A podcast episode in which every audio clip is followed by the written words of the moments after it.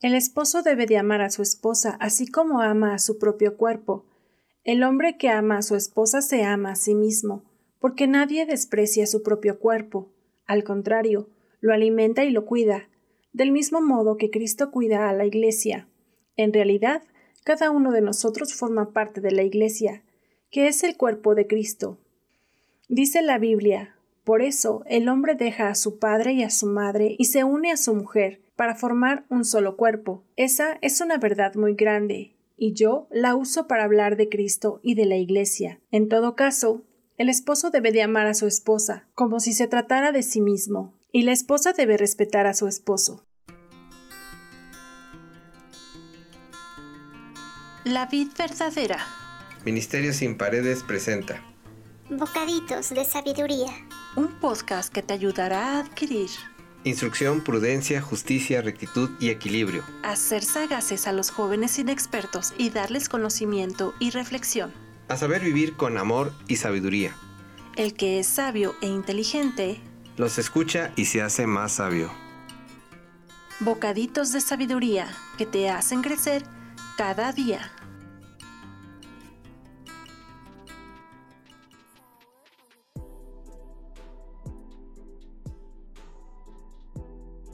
Bienvenidos y bienvenidas a esta última emisión del estudio de Proverbios 31. Características de una mujer virtuosa, parte 2. 22. Ella hace sus propias colchas. Se viste de túnicas de lino de alta calidad y vestiduras de color púrpura. Sabemos que es una mujer que sabe hacer mucho con sus manos.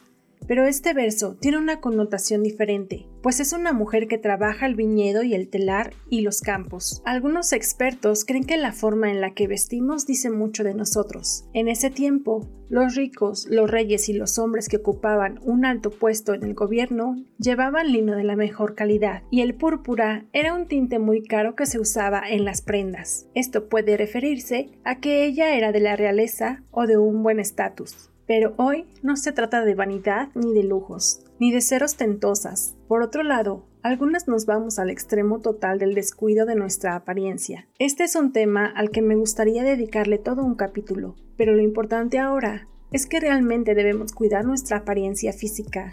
Seamos solteras, casadas, con hijos o sin ellos, trabajemos en casa o fuera de ella, esto no importa.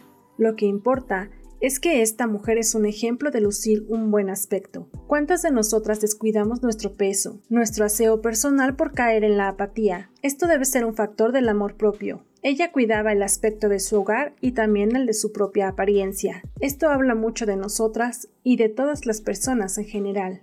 23. Su esposo es bien conocido en las puertas de la ciudad, donde se sienta junto con los otros líderes del pueblo. Su esposo es una persona reconocida o importante dentro de la ciudad. Dicen que detrás de un hombre hay una gran mujer. Esto es cierto, pero aplica para ambas partes, cuando la mujer impulsa al hombre y viceversa. El apoyo debe ser mutuo, buscar un equilibrio para lograr avanzar juntos, aunque se desempeñen en diferentes áreas. 24. Confecciona vestimentas de lino con cintos y fajas para vender a los comerciantes. Otro ejemplo de que diversifica sus ingresos y se prevé de los malos tiempos. Si un negocio o trabajo va mal, podemos tener ingresos de otra fuente. 25. Está vestida de fortaleza y dignidad y se ríe sin temor al futuro. Los rasgos de las personas emocionalmente fuertes nos hablan del autocontrol. La fortaleza emocional nos expresa a través de gestos de fuerza, principalmente de resistencia y autocontrol. Este no tiene nada que ver con la represión,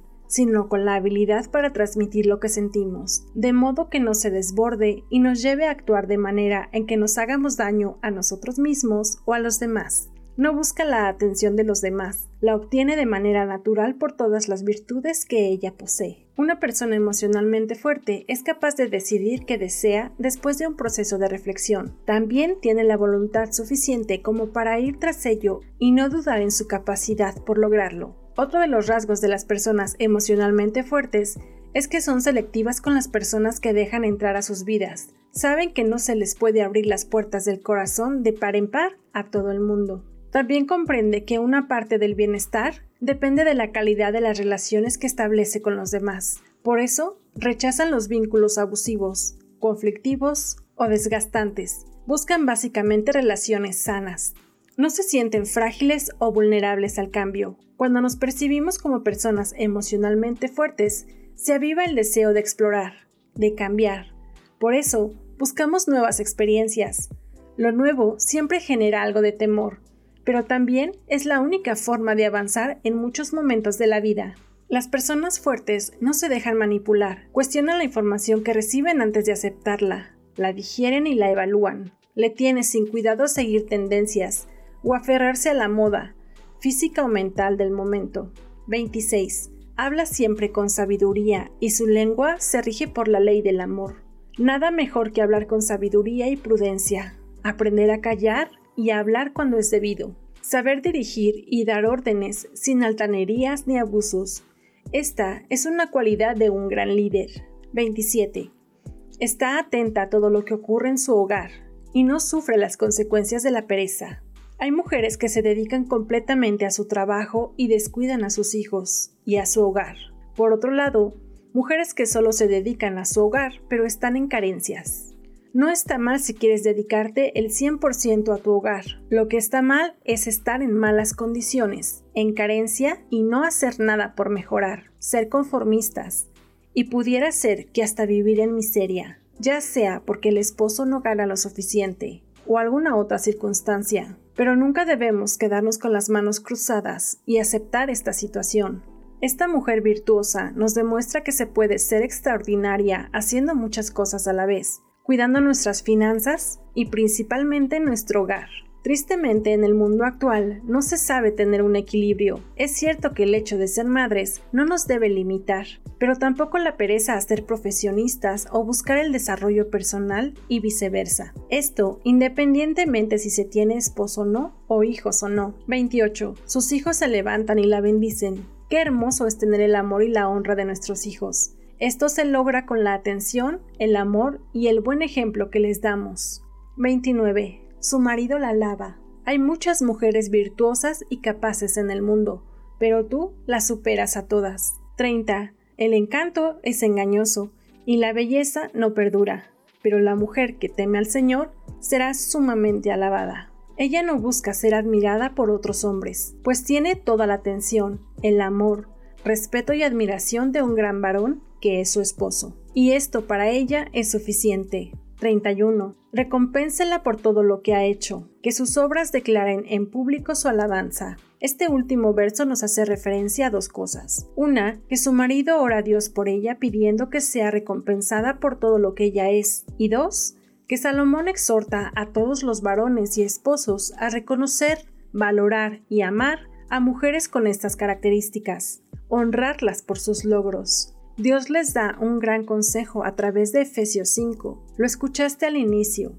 Dice que amen a sus esposas como a ustedes mismos. De igual manera, no me imagino al esposo de la mujer virtuosa sintiéndose menos al ver que ella es muy exitosa en lo que hace, sintiéndose opacado o en competencia o rivalidad con ella. Algunos varones sienten atacada su hombría o virilidad cuando su esposa gana más que él o cuando tienen más éxito y terminan por dejarle todo a ella, no haciéndose responsables de sus obligaciones como esposos, o aún peor siendo infieles. Aquí hago un paréntesis para decir que el hecho de que la mujer trabaje no exime tampoco al varón de su responsabilidad de proveer al hogar, o por el contrario, algunas mujeres humillan a sus esposos o los hacen sentir menospreciados. En realidad es que como nos dice Efesios, Dios los hizo uno, un solo cuerpo, una sola carne, lo que haga uno le afecta al otro y viceversa. Deben tener comunicación y comprensión.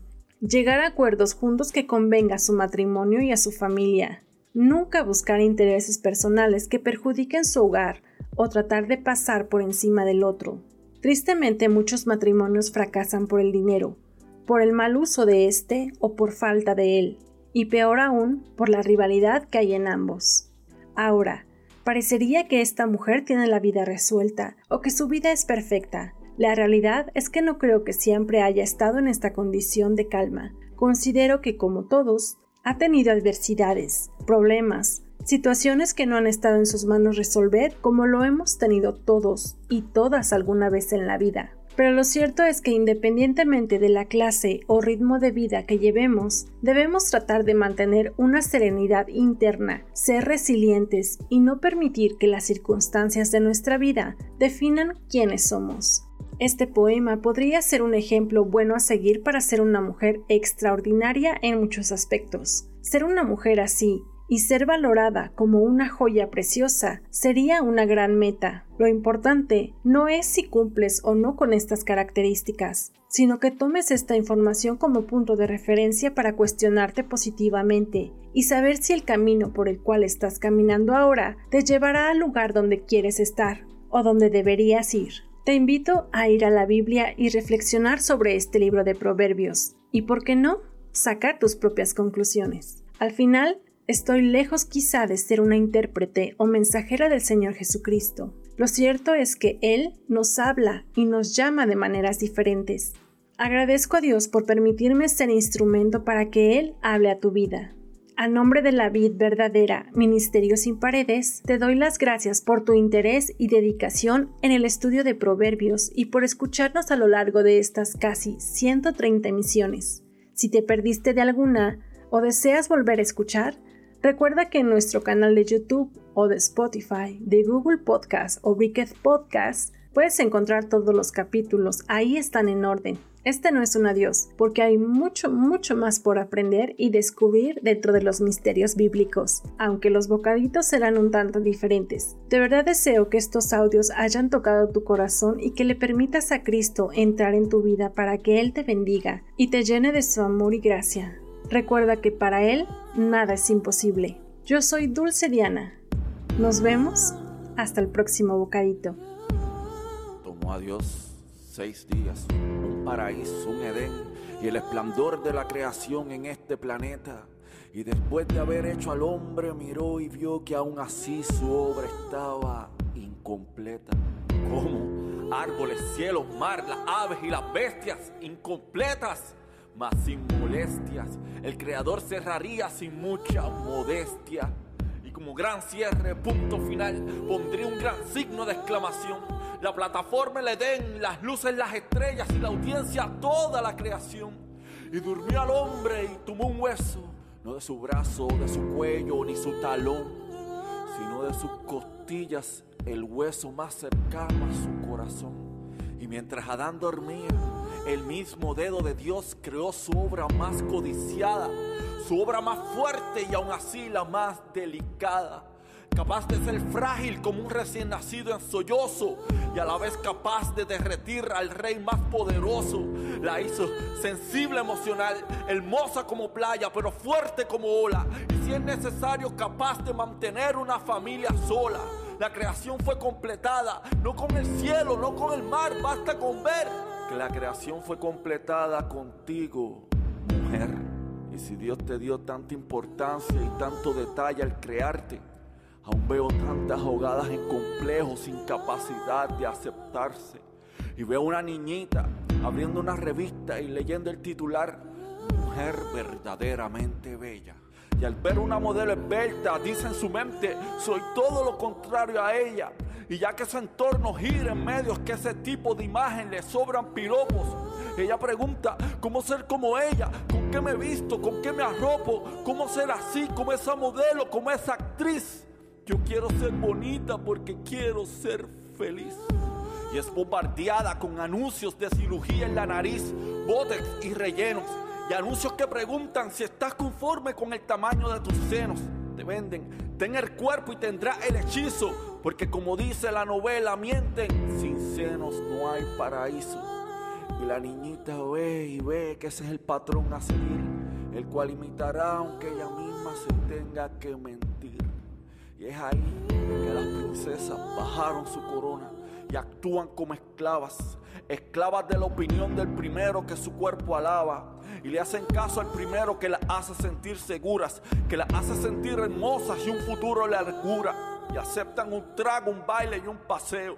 Permite convertirse en un trofeo, un número en un dedo. ¿Cuál serás? La cuarta, la quinta, la sexta. Loco con tu cuerpo, pero todo lo demás de ti lo detesta. Pero lo aceptas, aunque te contamina, sabiendo que están matando tu autoestima. Breve compañía, buscando caballeros en un índice, besando muchos sapos y ninguno se convierte en príncipe. Y vives acumulando desilusiones en un saco, pues tu corona está por donde está tu autoestima, por tus zapatos, princesas con lodo en los vestidos, dibujando corazones rotos en la arena, preguntándose si llegarán a ser amadas o si esperar vale la pena, diciéndose quiero un cuerpo perfecto, un rostro perfecto, más nada, y no es que quiera ser igual que todas, es que quiero ser notada, porque si no tengo de arriba o de atrás, no haré que ningún hombre en mí se fije, pero si es así, discúlpame, tú me corriges, el problema no es lo de arriba o de atrás que le exige, el problema es el tipo de hombre que eliges. Hombre que silba, silbará por la que tiene más que tú.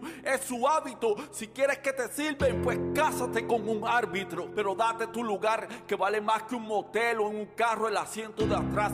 Sin una proposición, un anillo y un altar. Y hombre que no entienda esto y le llame a esto tonterías, por más galán que sea, ¿de qué te vale un galán sin hombría? Te dice, te amaré toda la vida, solo acuéstate conmigo. Pero me pregunto, me intrigo, ¿cómo él dice que espera envejecer contigo cuando ni siquiera puede esperar llegar al altar contigo? Y es que la señal más clara que sabrás que él será capaz de amarte no es la capacidad con la que pueda hablarte, es la capacidad con la que pueda respetarte. Lo demás es aparte, no tienes que destaparte, sino tu lugar darte. El amor es una pintura, tú la musa detrás del arte. Hermosa, no por las medidas, las uñas ni las pestañas.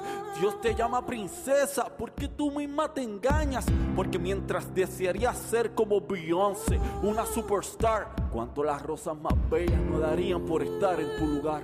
Mírate, pero no por el lente de tus complejos, sino por el lente de tu creador tú su reflejo. Y si eres su reflejo, te da a entender que eres más que caderas y pelvis. Pues tu rostro es lo que él mira cuando él se saca un selfie. A ti no te hace más la ropa de un diseñador, te hace más que eres la obra maestra de el diseñador. Perfecta porque eres semejanza de un perfecto creador que no te llamó excelente, te llamó lo mejor. Y a través de los años comprendo a Dios y a su plan que te hizo no solo para hacernos compañía, te hizo mejor que nosotros y para mejorar a Adán. Porque el busto cae, los glutos caen, el rostro se marca con líneas de expresión y al final queda lo que nadie puede maquillar, el corazón. Lo más hermoso de ti no es todo lo que te pones cuando te maquillas. Y de todas tus prendas, tu personalidad es lo más fuerte que brilla. Y no digo que no te arregles, ni te maquilles, ni cuides tu vestir. El problema es cuando todo lo de afuera es lo único que habla bien de ti. Tu corona no es de diamantes ni de esmeralda. Tu traje de gala no son vestidos ni faldas. Ni tu manto está hecho de ninguna tela. Recoge tu corona del piso. Delante de Dios no existen damiselas. Tu corona es la gloria de Dios. Tu vestido su Espíritu Santo. Y si la nobleza es tu calzado, la humildad debe ser tu manto. Porque la presunción de Dios son ustedes las mujeres. Y en la vida puedes olvidar muchas cosas, pero nunca, nunca olvides lo que en Él eres. Hija de Dios, princesa del reino, semilla de la vida. Y mientras entiendas esto, tu corona nunca estará perdida. Y si Dios te llama su hija, ningún otro halago interesa. Ponte tu corona, levanta tu cabeza y camina como lo que eres, realeza, como toda una princesa.